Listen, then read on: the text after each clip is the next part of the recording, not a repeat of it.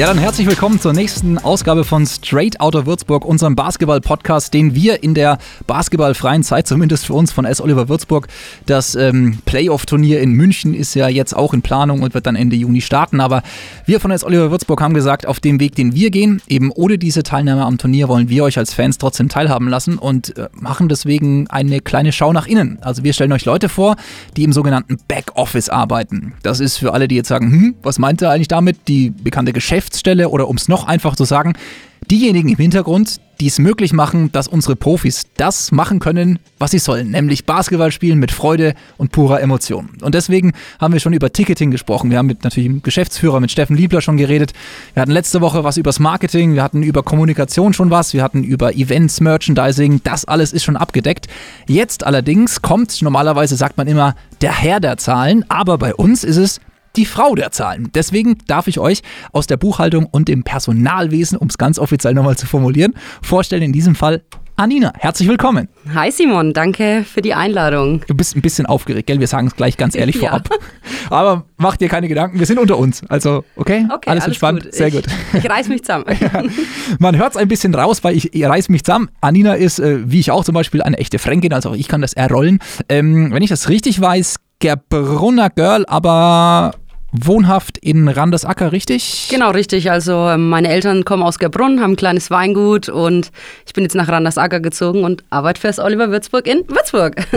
Das heißt, irgendwann muss ja mal die Winzers Tochter entdeckt haben, dass Basketball eigentlich ein ganz cooler Sport ist und dass die ja auch eine Buchhalterin brauchen, die die Löhne rechtzeitig überweist, die schaut, dass das alles in die richtige Richtung geht. Wie kamst du eigentlich zu uns? Ja, ist eigentlich eine ganz äh, witzige Geschichte. Ich hatte eine Initiativbewerbung an S. Oliver, also Modekonzern, eben geschickt. Ähm, diese Bewerbung, die wurde dann weitergeleitet intern an S. Oliver Würzburg und ja, natürlich habe ich mir gedacht, okay, hört sich interessant an, mal für so einen Profisportclub, guckst du mal, was passiert.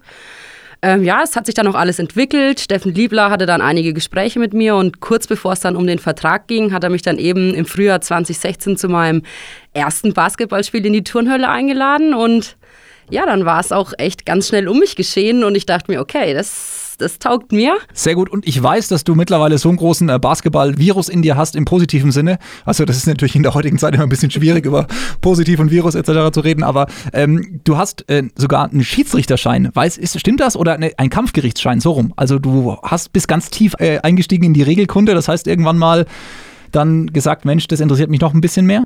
Ja, genau. Also ähm, ich fand's cool und dann habe ich mir gedacht, okay, was kann ich so am Spieltag äh, dazu beitragen? Buchhaltung geht ja am Spieltag direkt nicht, aber ja, ich habe mich dann immer ans Kampfgericht gesetzt und habe halt Computer gemacht oder also die Anzeigetafeln, die die Fans dann eben sehen, die Punkte, Fouls der Spieler oder auch mal die Uhr, je nachdem, was halt so angefallen ist. Genau. Das hat ja auch ein bisschen was mit Zahlen zu tun, aber jetzt natürlich mehr zu deinem Job äh, im Rechnungswesen und Personal. Ähm, vielleicht kannst du uns einmal noch mal kurz erzählen, was genau sind deine Aufgaben bei uns? Ja, großer Überbegriff äh, Zahlen, aber nee, tatsächlich ist mein Aufgabengebiet ein bisschen umfangreicher. Ähm, angefangen von der monatlichen Buchhaltung über die Lohnabrechnung aller Mitarbeiter beziehungsweise auch Spieler. Das ist natürlich dann ein bisschen umfangreicher, weil die Spieler eben Nettoarbeitsverträge haben, ein Auto und eine Wohnung.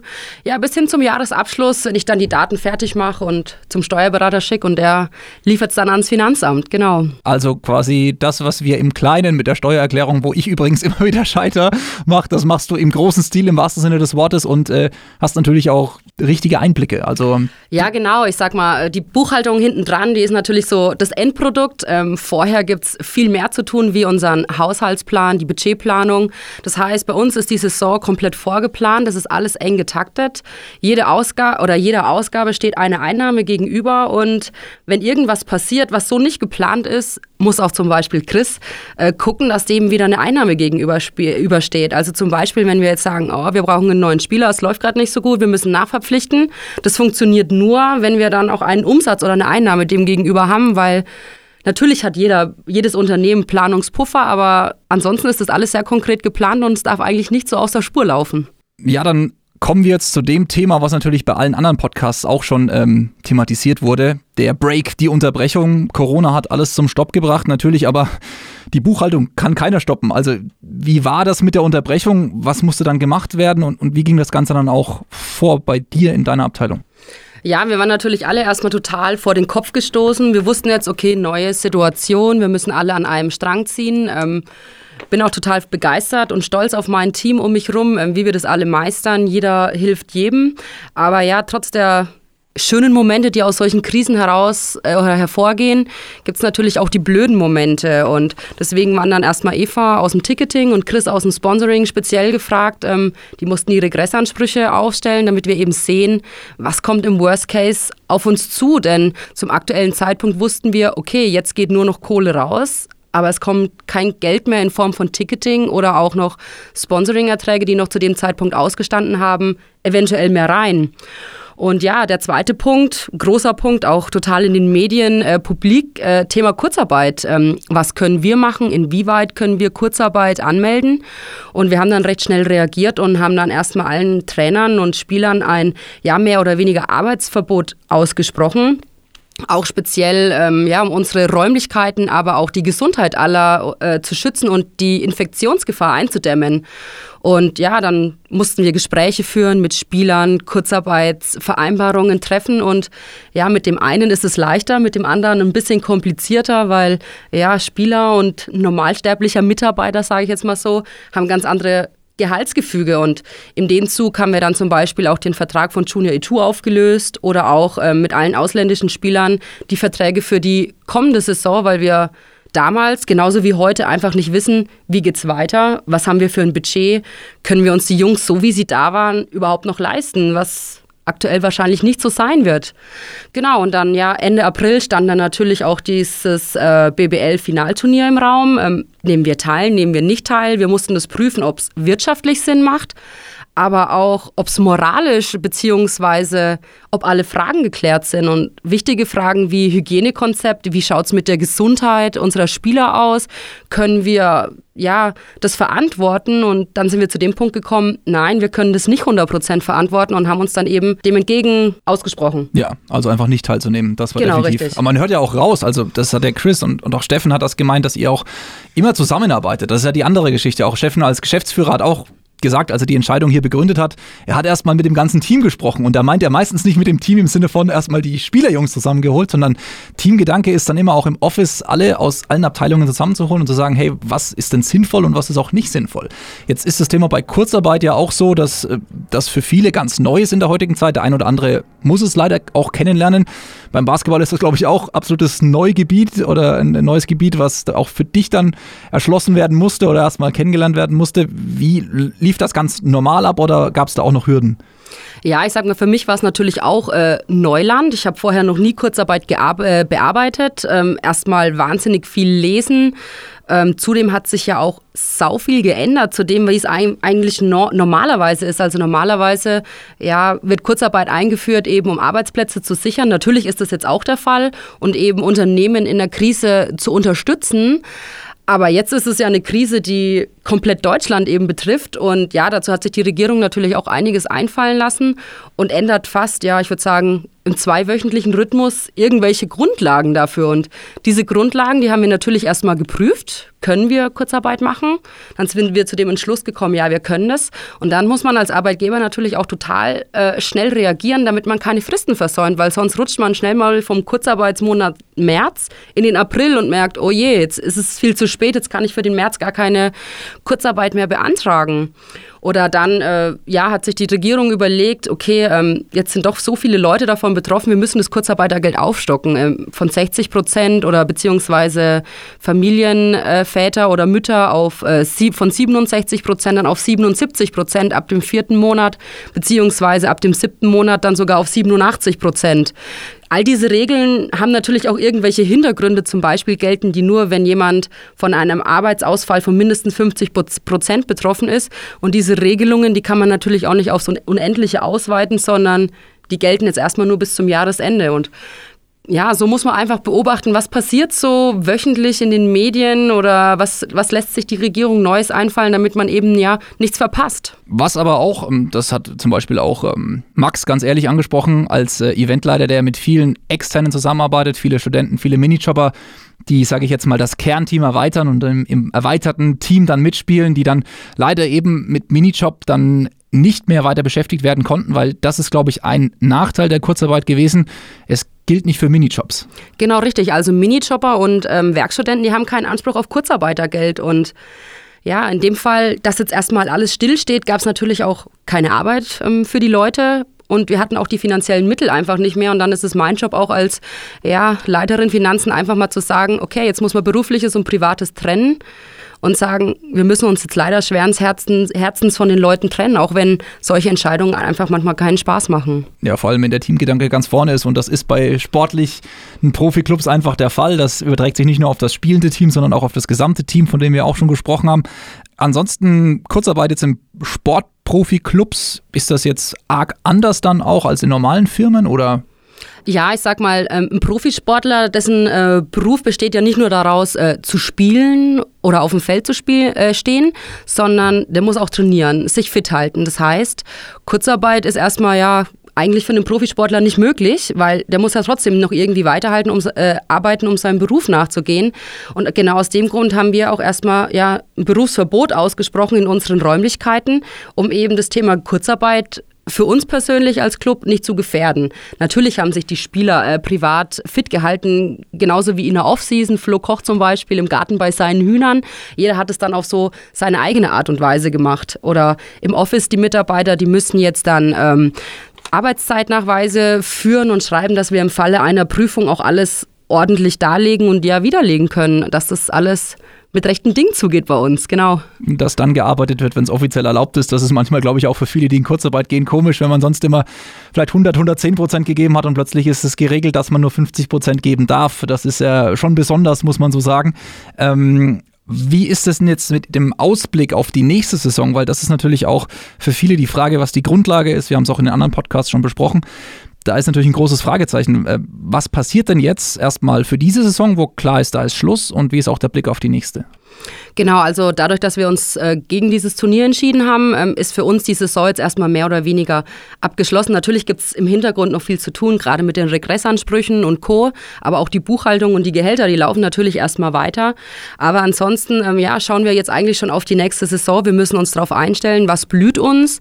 Speziell ich muss jetzt diverse Szenarien aufstellen, wie eine Geisterspielsaison planen, eine Saison mit einem verspäteten Saisonbeginn gegen Ende des Jahres oder auch die Möglichkeit einer Saison mit einer geringeren äh, Besucheranzahl in der Halle planen, damit wir, wenn irgendwelche Entscheidungen getroffen werden, eben kürzere Reaktionswege haben und viel schneller reagieren können.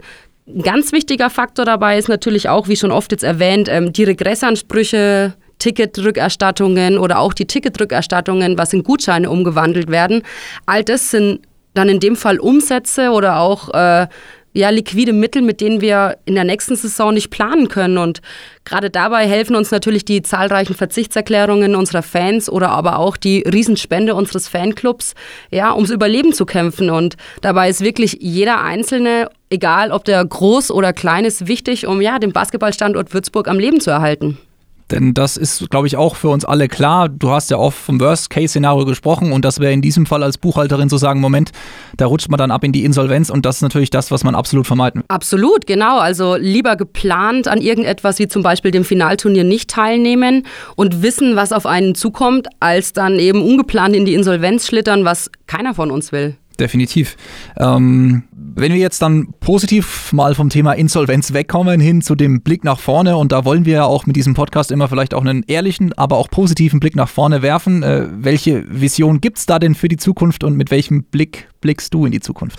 Genau, also wir wollen natürlich jetzt die goldene Scheu machen. Von der Insolvenz sind wir natürlich weit entfernt, aber dass das auch so bleibt, ähm, tun wir natürlich einiges und müssen deswegen gucken, dass wir unsere Fixkosten so weit runterdrücken, wie es nur geht. Deswegen ja, mussten wir uns leider auch von unserer schönen Geschäftsstelle trennen. Das heißt, ähm, wir ziehen in den nächsten beiden Monaten ins Trainingszentrum um. Kann natürlich auch positiv sein, weil wir dann viel näher am Team sind und der Teamgedanke oder auch die Verbindung viel stärker ist. Aber auch, ähm, was uns sehr leid tut, mussten wir uns von unserer Pro B trennen. Ähm, wir mussten unser Farmteam aus der zweiten Basketball-Bundesliga Bama Pro B zurückziehen und werden künftig in der Regionalliga an den Start gehen. Natürlich wollen wir die Jugend weiterhin fördern, aber eben ja mit geringeren Kosten, weil wir ja nicht wissen, was jetzt in der Zukunft auf uns zukommt und um das Ungewisse eben zu vermeiden, ähm, haben wir jetzt eben solche Konsequenzen treffen müssen. Ja, also ich muss ehrlich sein, natürlich, man hat schon so ein bisschen geahnt Richtung Pro B, dass es vielleicht in die Richtung geht, aber ist natürlich sehr bitter. Man hat eine perfekte Saison fast gespielt mit Eric Detlef, dann kam der Break und jetzt die Pro B gar nicht mehr in der Viehgruppe erstmal zu sehen, zumindest ähm, da in der Pro B, ja, das, das, das tut schon weh. Also das, da rede ich jetzt mal so ein bisschen aus der Fanseele raus, glaube ich. Ähm, aber man sieht auch, das ist keine Entscheidung, die euch leicht gefallen ist wahrscheinlich. Nee, definitiv nicht. Wir haben auch lang drüber nachgedacht, haben auch ähm, ja, zum spätmöglichsten Zeitpunkt unseren Lizenzantrag, beziehungsweise wurde uns die Lizenz mehr oder weniger schon erteilt, zurückgezogen, um eben ja bis zum Ende abzuwägen, was tun wir oder was tun wir eben nicht. Genau. Ja, jetzt wollte ich eigentlich einen positiven Blick in die Zukunft. Jetzt haben wir leider ein bisschen so Richtung äh, eine negative Schlagzeile rausgebracht, weil ich glaube, das ist jetzt so zum ersten Mal auch offiziell ausgesprochen aus äh, von Clubseite. Wenn ihr das jetzt hier hört, auch mit als erstes. Ähm, wie geht es denn weiter jetzt auch dann aber für unsere erste Mannschaft? Das ist ja dann noch wichtiger. Äh, was ist da der Fokus im Moment? Genau, also wir hoffen natürlich auch, dass die Liga es auch uns noch ein bisschen einfacher macht. Das heißt, ähm, Standards oder die Lizenzstatuten etwas ähm, verändert. Aktuell zum Beispiel ist ein Mindestetat von drei Millionen und auch ein Stammkapital von 250.000 Euro Pflicht. Wir hoffen, dass diese Zahlen etwas reduziert werden, damit es einfach einfacher ist, für die nächste Saison zu planen oder beziehungsweise auch eine verbindliche Planung abgeben zu können. Ein anderer großer Punkt ist natürlich, äh, zur aktuellen Situation hoffen wir auch, dass die Spielergehälter etwas günstiger werden, ja, weil die sind ja dann doch äh, Teil unseres Geschäftsbetriebs und Teil unserer Krise. Aber dazu hoffen wir, dass wir weitere News in der nächsten Ligatagung am 10.06. bekommen, damit wir wissen, wann es wieder mit Fans in der Halle losgehen kann. Denn ja, ohne Fans, wie du auch weißt, fühlt sich einfach komisch an. Ja, das fühlt sich wahrscheinlich sogar beim Planen komisch an, glaube ich, oder? Ich glaube auch, Wenn du die ja. Modelle durchrechnest. Also das wollen wir natürlich nicht. Wir hoffen, dass wir die ähm, rot-weiße Turnhölle bald auch wieder erleben können, natürlich auch in am besten voller Mannstärke, weil da macht es am meisten Spaß. So haben wir es auch in Erinnerung und so wollen wir es auch wieder haben. Aber wir wissen alle, das ist gar nicht so einfach. Vielen Dank, äh, Anina, dass du dir die Zeit genommen hast, mal ein bisschen in die Zahlen mit reinzugucken. Ich weiß, das ist immer nicht so einfach, über Zahlen zu reden, vor allem in Deutschland. Ne? Über Geld redet man nicht und Co. Aber vielen Dank, dass du dir die Zeit genommen hast. Und als letztes bevor ich dich jetzt hier äh, aus diesem Podcast in die Freiheit wieder entlasse. Nein, bist ja nicht eingesperrt, aber ähm, wir müssen noch klären, was dein Lieblingssong ist, den du auf unsere Playlist packst, die wir zusammengestellt haben für diese Saison. Ja, genau. Ich habe mir den Song Tusa von Carol G und Nicki Minaj ausgesucht. Einfach nur, äh, weil es ein Song ist, der gute Laune macht, für Sommer steht und ja, einfach mal so ein befreiendes Gefühl. Das ist doch ein schönes Schlusswort. In diesem Sinne, vielen Dank an Nina und natürlich auch euch vielen Dank wieder fürs Zuhören ähm, bei diesem Podcast und wir sind gespannt, wer dann als nächstes hier sitzen darf und wird. Bleibt gesund, bleibt, soweit es geht, positiv natürlich, äh, gedanklich gesehen. Und hoffentlich bis bald dann hier auch wieder bei Straight Out of Würzburg, unserem Basketball-Podcast hier mit S. Oliver Würzburg und Radio Gong.